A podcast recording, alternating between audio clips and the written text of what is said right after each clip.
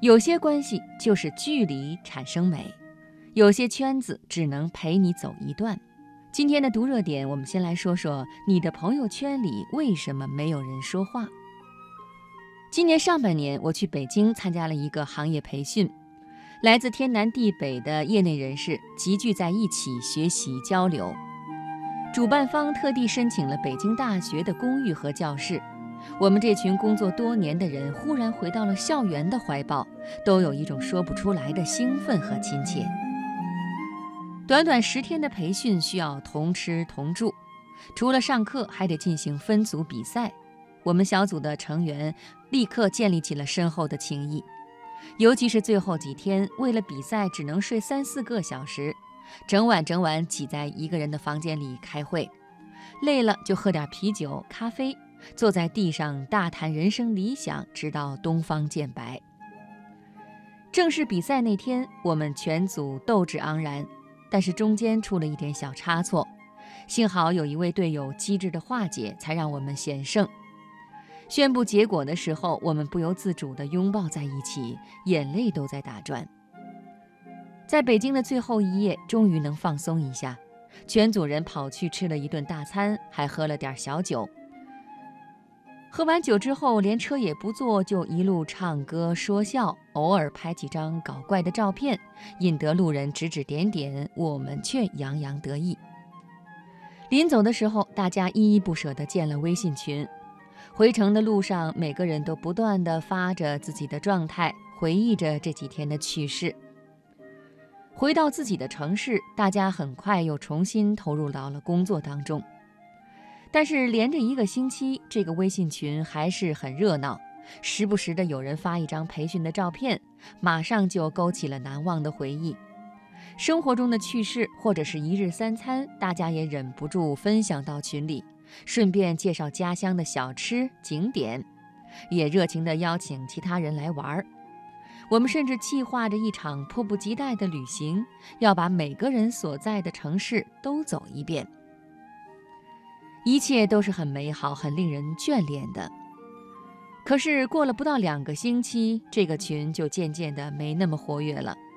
只有过节的时候，大家互相问候一声，发个红包。时至今日，这个群已经完全一片死寂。至于什么旅行，再也没有人提起。我发现很多原本热热闹闹的微信群，忽然就没有人说话了。就连我老妈也有过这种经历。前段时间，老妈加入了同学的微信群。自从加了这个老同学微信群，电视剧也不看了，饭也不想做了，生怕错过微信群的消息。每天晚上，她就抱着手机发红包、抢红包，看老同学分享的搞笑视频，扯着脖子发语音，时不时的还要约一场说走就走的旅行。和老同学唱歌、吃饭、逛公园，一个月下来，照片都拍了上千张。可忽然有一天，老妈抱着手机懒懒地抱怨说：“哎，没意思，发的红包都没人抢了，都在忙些什么呀？”过了没多久，老妈又开始拿起遥控器对着电视机发呆了。可能每个人掏出手机看一看，都会发现几个曾经叽叽喳喳、如今死气沉沉的微信群，尤其是那种多年不见的同学群、朋友群，没事儿的时候翻翻聊天记录，总是感慨万分，想要跟大家说两句话，可是发出去大半天也没人回应，从此也就不太想在群里说话了。其实很多关系。本来就是这个样子的。从前没有微信群，大家天各一方，可能只有逢年过节才会打电话发短信。难得举办的一次聚会，大家都兴致勃勃，一顿饭吃下来都舍不得回去。但是再舍不得，也都要回到自己原本的生活中。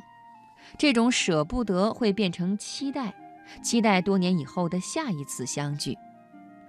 如今微信群虽然拉近了距离，增加了说话的机会，但是关系的远近、情感的深浅是不会变的。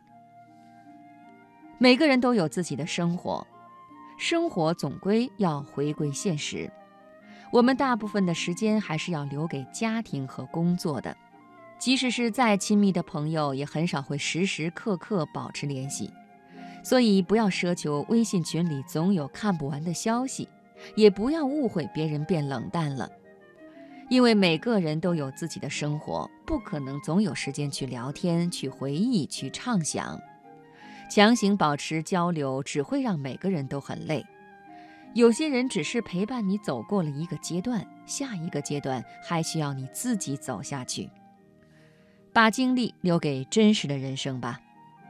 其实微信只是一个交流的工具，有话说话才是沟通的本质，没必要倾注太多的情感和寄托。如果实在有很多话要说，不如留给身边的亲人，毕竟他们和你分享着每一天的生活。最关心你的状态，也最需要你的关注。对于那些遥远的朋友，可以保持一点美好的距离，说不定下次聊起天来还会更亲近呢。